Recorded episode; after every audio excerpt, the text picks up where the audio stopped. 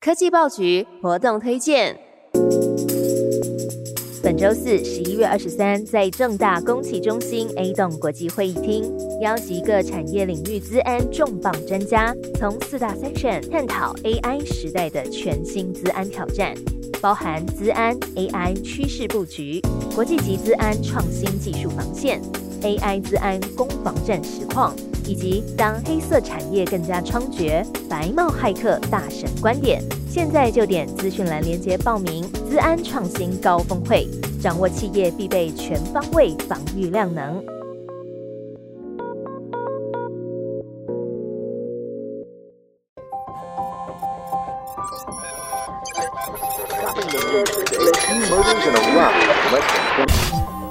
来到全新一周，全新的世界和全新的视野。我是戴季全。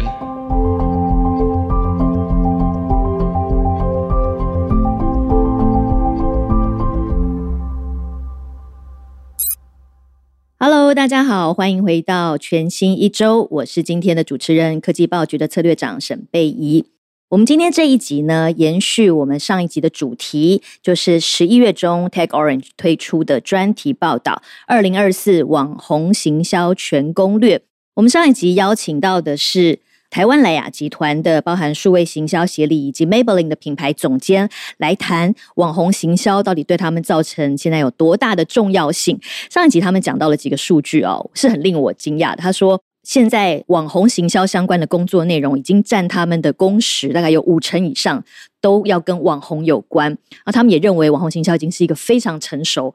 做行销的人必须要做的。那我们上一集聊的是特别针对这个美妆女性 beauty 的产业，我们今天呢要来广泛的看一下这个全产业目前的现状。DMA 台湾数位媒体协会，它在每一年都会公布一个这个数位广告的调查，在今年年中公布这个二零二二年的数据呢，台湾全年的数位广告的量是达到了五百八十九点五九亿，那其中网红业配的金额是五十九点九五。占比大约是一成，可是呢，它的成长幅度百分之三十五，是所有数位广告类型里面成长幅度最大的。影音广告去年全年是一百六十五点六七亿，所以这个占比大约占了整体的数位广告的大概有三成左右，而且它的年成长率是百分之十二点五，也算是持续很稳定，一直在成长的。所以，我们今天邀请到的是在台湾影响力最大的行销传播集团电通集团旗下的贝利德。然后，我们邀请到的是贝利德的数位媒体中心的中心长，他同时也是副总经理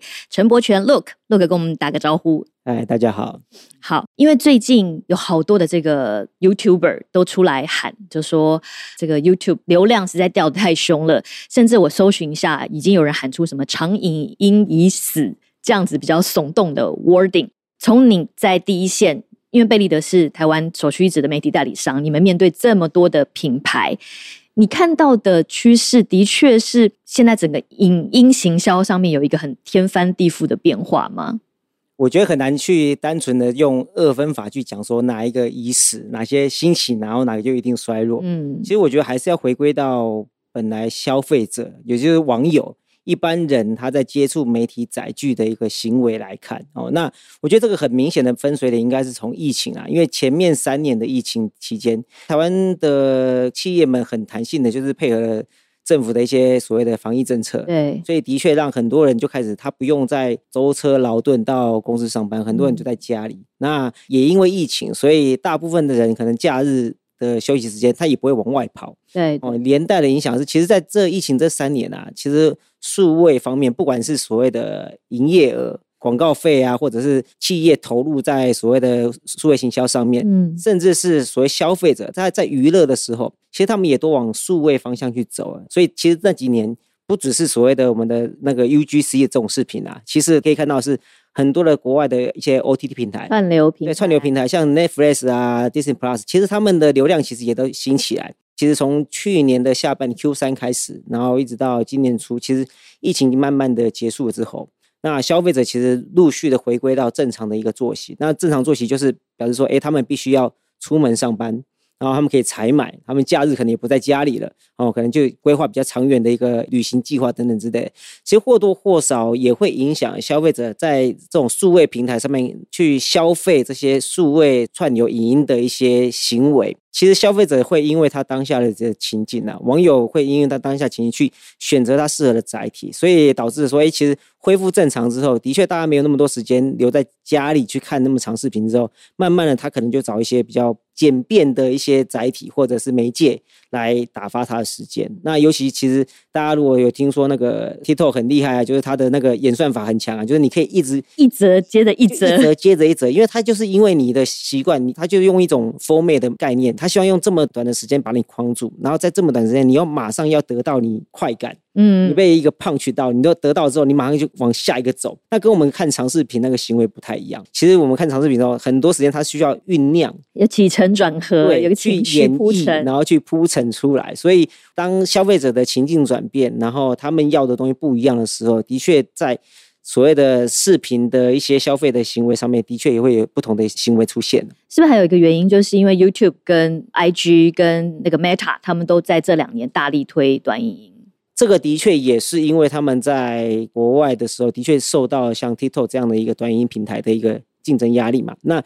既然这个平台它的一个模式被其他国际的网友们认可，所以他们当然也觉得说，那这个形式是不是他们也可以复制试试看？那我相信他们这些的大型的科技公司啊，它不会是单纯就是我推一个。产品我就硬把它推到底，他们一定会有很多数据面去佐证、去支持他们的一些产品的调整的一些方向。所以其实我认为，其实他们不是单纯只是我推出的产品，所以大家就来用这个。一窝蜂啊！而是其实他们也看到消费者对于这样的产品，它有一个回应的一个一些数据，所以他们也慢慢的朝一个这个方向走。所以我觉得，其实整个的现在，尤其今年来讲话，整个的影音的生态转变，这些影音生态转变，其实。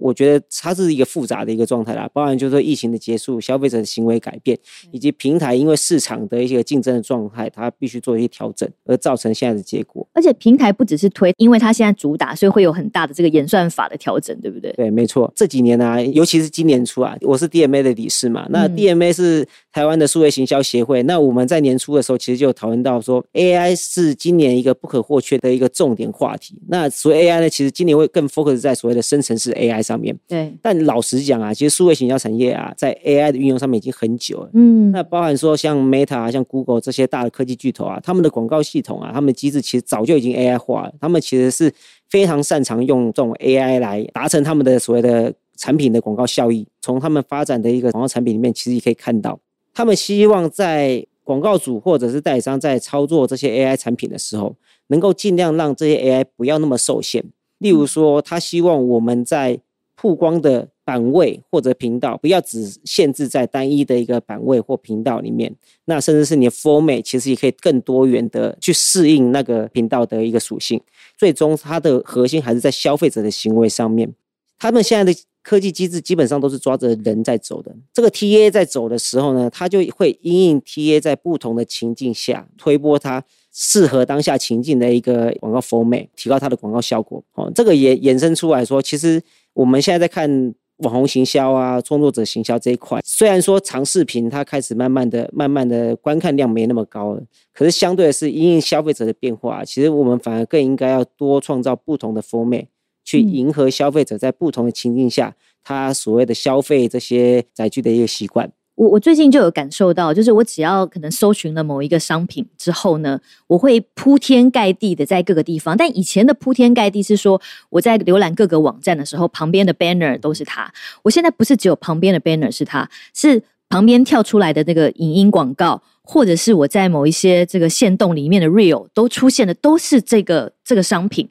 这是不是就像你刚刚讲的？当这个广告主在做这样的广告设计的时候，他得要去衡量在不同的载体、不同的这个广告形式，而且不一定是他自己做，连平台都会自动的告诉他说，比如说假设他今天上一个东西到 Facebook 到 Meta 上面。是不是会有一些那个 AI 的自动化机制，会帮他另外产生出一个不同形式的广告或贴文？因为他希望呢，我们能够充分的运用它的各个版位、各个流量哦，所以呢，他也知道说，其实广告主在所谓的素材制作上面的费用其实非常有限的，所以他们其实会用他们机制，例如说你在上一个图档之后，他会用他后台机制会帮你去。适应，例如说，Sales 在线动的情境底下，它会帮你把，例如说背景图帮你拉到比较一致，或者是帮你把它拉长，哦，让你可以用比较简单的方式去微调，就可以调到你想要的一个模式。好，那从你们站在一个媒体代理商，现在广告主会开始关注到说，他们现在不一定要做原本的这个数位广告了，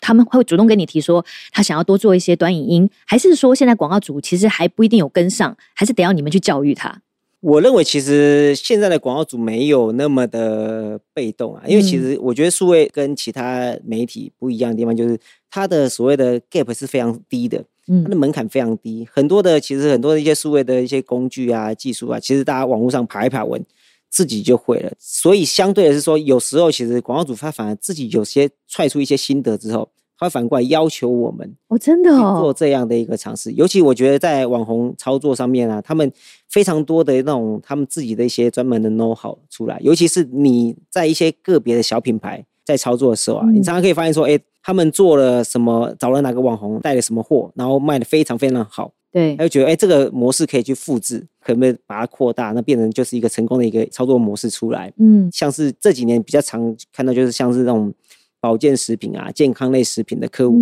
遇到的，他们可能会先用一个小预算，先跟某几位网红去洽谈，说：“哎，你帮我做一篇植入的贴文，对，或者是影片还不见得会，因为影片的成本相对比较高。他可能会先跟你说：‘哎，我我要一篇贴文。’然后一篇贴文上了之后，然后他会去观察他这篇贴文的一些互动状况，例如说接触的状况啊，那互动的状况啊，甚至这些贴文有没有帮他带到销售。”嗯，那如果带到销售的话，其实广告主就会把我延长授权，可能我原本只是谈两周的时间，我们要拉成一个月或或者一个半月等等之类。对，那甚至是我还希望说再加买所谓的广告授权，我可以拿这一篇成功的一个贴文来做投广，再去投广，对，再去投广。对，所谓的网红行销，它不是单纯的我们在所谓的 earn media 这件事情，对，整个行销概念其实它已经是一个整合起来的一个概念。哦，那单纯我们看看看网红，好像是觉得说，哦，他就是一个找一个人帮你展演这个产品。事实上，背后也有很多的数据可以追踪，然后你可以再针对这个追踪的数据呢，去延伸出来说，那你要针对这部分做什么样的调整，做什么样的优化。那刚刚我们聊这么多种形式，从你看到二零二三年整体而言，有没有哪种形式是在广告量来说是飞快成长，或是哪一种它其实开始有微微在下滑？比如说长影音啊、短影音啊、贴文啦、Podcast 口播广告这些类型。如果广告类型来讲我觉得影音会是这几年还是一个比较重要的一个趋势的。那当然网红是一定的，网红是一定会更快。当然，因为它基数比较小，那基数比较大的这几个平台啊，我觉得相对是变化不大。所以其实如果你要讲说变化大小的话，真的要往所谓的这些新兴的这种媒介出来。所以我认为 KOL 这种应该还是会成长起来。或者是说，其实整体的数位广告，就你们看数据，其实还是不断的在成长。就每一种形式，不断会有一一些新的展演形式出来，但其实整体而言，都还是一直在量在持续成长。我们自己内部每个月都有在做不同的广告形式的数据的比较，至少我看到到七月之前跟去年的状况是没有什么太大差异。所以我认为短期间内很难会有一个新的形式的广告会突然出来，然后。大幅度的改变了这个结果。今年来讲的话，相对其实上半年我们自己观察到，消费者走出户外了嘛，所以相对他在线上的时间也的确是比较少哦。所以上半年的广告量成长其实相对是比较趋缓的，嗯，没有到疫情期间那么的厉害。我们光讲影音就好了，影音就有有 YouTube，有这个 Meta 里面的，然后有有 IG，有 TikTok 等等的这种短影音。然后呢，形式有很多元，它有刚刚讲长的、短的，然后有出现在线动里面的，然后有这种很多不同形式的，然后目标又会有很多的改变。对于操作者而言，呃，你们会怎么建议你们的这个品牌客户，他此刻要做一档这个 campaign，他要跟网红合作？他有这么多的选择，你们会怎么样来帮他们梳理出他该怎么做？网红行销其实连续两年，它的成长都是整个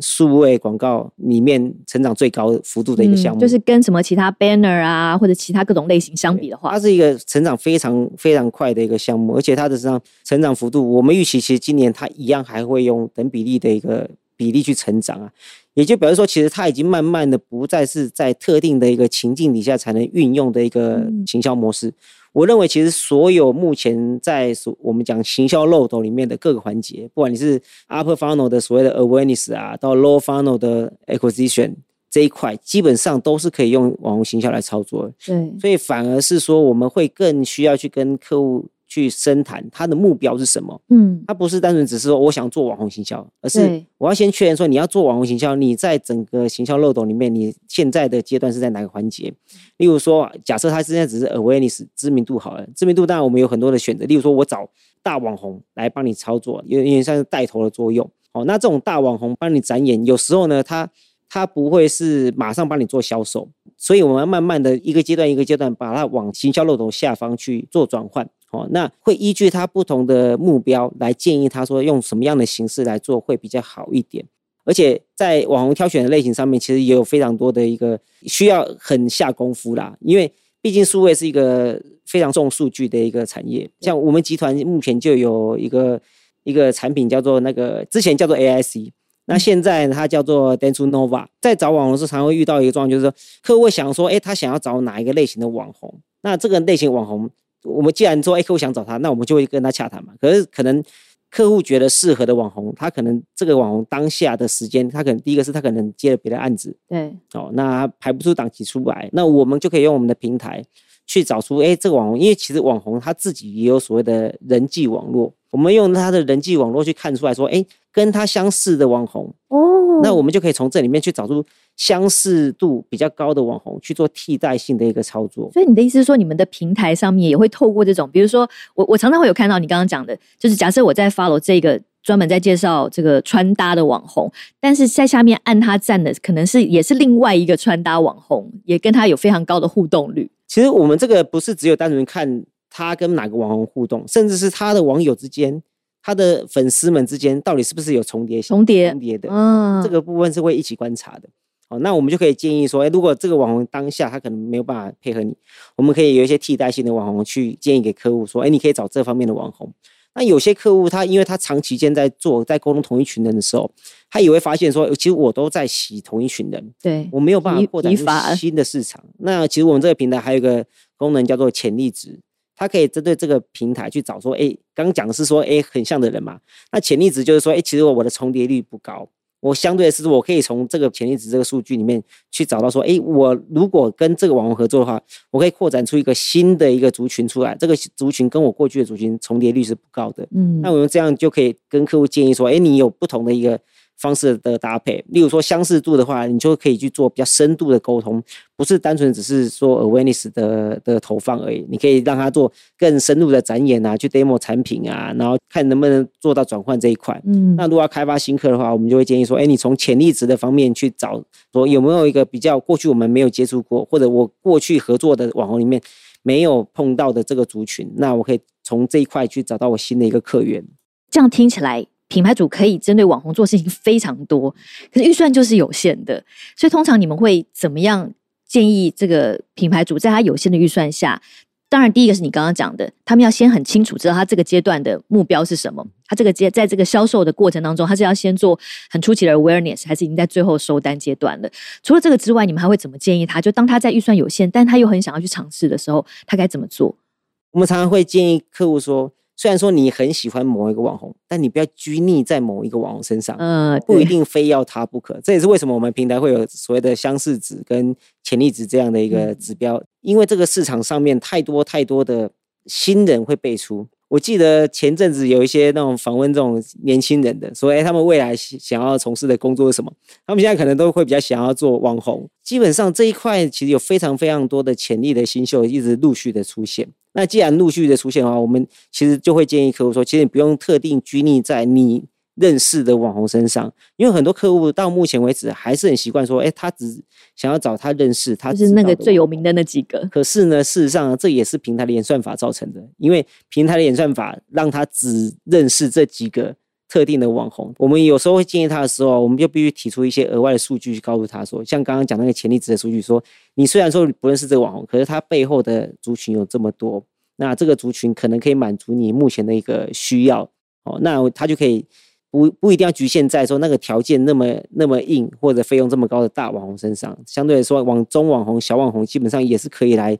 间接的达到他想要这样的一个广告效果。那又回到刚刚讲到短影音现在这么热，这个不管是因为流量红利啦，或者是消费者行为的转变，你们会开始建议品牌主尽量的开始多做这种比较轻薄短小、很可以快速刺激脑内啡分泌的这个短影音，还是说你们觉得长影音还是有一定的重要性？要怎么去做这个配置？我其实认为，并没有说当短影音起来之后就一定要往短影音走啦，因为事实上广告主的行销需求，它不太会。因为哦，市场上变了，我就不卖产品。嗯，哦，那当然，它的每个产品的一个当下的一个阶段也不一样。例如说，我就是一个新品，我还是需要人家用比较长的影片去展演我的产品，这是因为行销目的使然。嗯，当然，他可以因为拍了这支影片之后，我们会建议他说，你是不是可以再针对。不同的一个情境底下去接入消费者的管道，去帮你这一支影音看能不能剪辑成不同的一个 format 出来。嗯哼。然后这个这个剪辑过程中，它的演绎方式不一样。其实我短影音跟长影音的演绎方式是截然不同的。长影音可能需要去铺陈哦，去酝酿，然后最后把故事讲完。可是短影音反而是很快的，我马上就需要给消费者那个他想要的那个答案，所以那个节奏感，那个答案要很快的出来。这两个形式，我觉得是。广告主他应该是先思考的是说他的目标是什么，先满足他最先要达到的的形象目标，而不是说，哎，我先因为封面再去想我的形象目标，因为短影音它真的就没有办法去达成某些特定的一些广告效果出来。好，那 Podcast 呢？因为毕竟我们现在录的是 Podcast，Podcast 也是一种影音形态嘛。那它的广告现在坦白讲，在这个跟影片相比，其实还是刚起来而已。你怎么去看？或者说你们现在实际上的这个客户案例上面，大家怎么去看 Podcast 广告？其实我没有觉得 p o c k e t 刚起来，二零一九年吧，应该是一九年的时候 p o c k e t 其实在业界还蛮红的。但是相较之下，广告的量比起影音，它还是算小很多很多啊。是，我认为其实 p o c k e t 它还是要回归到消费者一个行为上面去啦。大部分的状况就是他可能是在通勤期间，嗯，或者说哎他在睡前，或者他同时间可能在做家事。对对对。如果你以数位行销的角度来看的话，广告主还是会很追求所谓的你要给我多一点的数据。你要让我有知道数据反馈之后，我才有办法知道说我下一步的动作是什么。嗯，那像我们可能前阵子有做过一档 podcast 的，一样是卖床，也是卖床，也是卖床。其实从观看量来讲，其实广告主会选择 podcast 这个产品啊，它这个族群其实分众非常的非常的窄，所以产品在选它的时候，其实它已经设定的是比较中高端的一个消费者，不会是那么的普罗大众。因为如果要普罗大众客户，可能不会选择。P a c k a g e 这个载体来来呈现，不过我觉得目前很可惜，就是因为你如果是不是很专心的在看它，或者说你就是边听边做其他事的时候，你的确很难有马上立即的反馈出来。例如说，客户可能就会很在意说，哎，我要有点击啊，嗯，哦，进站啊，浏览。可是事实上，消费者在接触的当下，他其实不会做这件事情，甚至有些人他就是我在睡前在听的时候。那我更不可能说，我还特地爬起来再去点这广告。嗯，所以相对，我觉得这是他在这些媒介上面相对弱势的地方。可是他在于所谓的精准族群的转换上面，我相信是高的。嗯，那客户可能还是要慎选，说他要沟通的是哪一群人。对，然后找对那个所谓的 podcaster，他可以帮他把这群人，甚至可以做到更深度的消费转换上面去。我觉得这个是很多 podcaster 可以做到，但是很多的一些 YouTuber 做不到的事情。好最后，最后到二零二四年了，这是我们即将要迈入新的年度。你会给品牌主什么样的一些网红行销的建议？如果以年度来看，我觉得其实因现在的环境来讲话，我觉得会回到刚刚讲的，因为我们发现的现象是消费者行为转变，然后平台也在转变。相对来说，其实网红们他也因为这个环境的变化，他们也在做一些调整。嗯，那他们调整，例如说，刚过去可能比较常 focus 在长视频的这些这些网红，他也开始想要创造一些不同的一个模式出来。那当他长视频的观看量下滑之后，其实留下来还会看他的，当然会是他最核心的这些受众嘛。那既然是一些核心的受众的话，我认为其实广告主可以相对是跟他们去谈更深入的合作，而不是单纯只是曝光而已。但这个怎么谈，我觉得。有非常多的空间可以讨论，因为其实这几年呢，广告主们非常在意，就是我如何在社群上面做到所谓的我们叫做 social commerce 社群去推动我的营收，在数位的平台上面来做这样的一个一个操作啊，我觉得这个是广告主非常在意的。可是我也必须说，现阶段啊，我们看到市场上真的有在透过所谓的网红那种直播带货卖起来的产品啊，大部分都是所谓的白牌。产品，对对，或者是说那种所谓的哦生鲜产品，嗯一线的品牌客户其实很难运用到这种平台，原因是因为其实他是把网红当做一个通路在在操作。嗯，那既然是通路的话，他就会去比较我在通路的商业条件，我跟不同通路间的商业条件，我怎么样可以获得最大利益嘛？那现阶段来讲的话，如果是这种一般通路可以上架的产品，因为他是希望能够对他的粉丝们能够有拿到更好的条件最好的优惠优惠，最好的哦，组所以其实广告主如果要配合这样的话，它第一个是它的价钱就必须要降价嘛，那它获利空间就相对有限。那再来是说，那网红可能他现在还会要求要所谓的分润的模式来做，广告主他做一档所谓的网红直播带货的话，可能还是赔钱的，哦，搞不好赔，因为他那个分润比例其实非常的非常高，可能那种直播带货的那种网红啊，跟客户印象中的网红绝对不一样。但是他们卖中他的货，哦，那个条件可能都要到三十五趴以上，四十五趴这种条件都有可能变成是你只有，例如说特规品，嗯。它针对这个网红做的特规品，我才有办法在这边，因为市场上没有这个产品可以去比价嘛，对，特规品我才有办法做，要不然就是我真的已经是集齐品了，我要赶快把库存清掉，嗯。这个是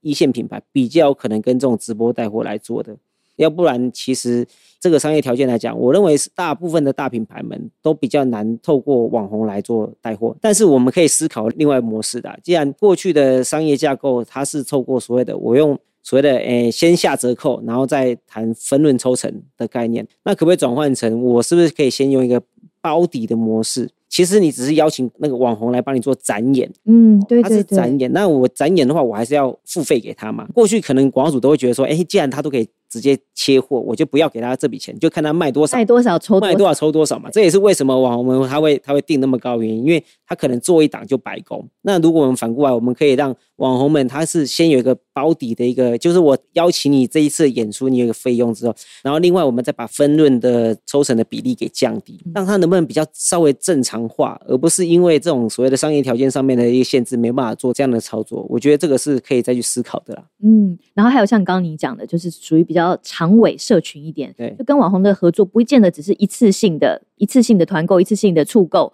它可以跟网红形成一种在品牌里面去共创内容，然后你变成是我的一个不一定是代言人，他就是说我我透过这个网红，除了他一次性的这个知名度的曝光之外，我可以让他跟我一起创造出来的这个内容素材变成我社群内容的一部分。或者品牌的一部分，就这都还有很多好像新的花样是可以去发想对，跟想象的。觉得其实台湾相对是比较少像国外有那种，就是我长期投资在特定网红上面，较少有这种观念啊。但这种在国外其实是行之有年的。我觉得广告主其实也可以试试看，就是深耕某个特定族群，爱好网红可以延伸到说，其实爱好品牌上面去。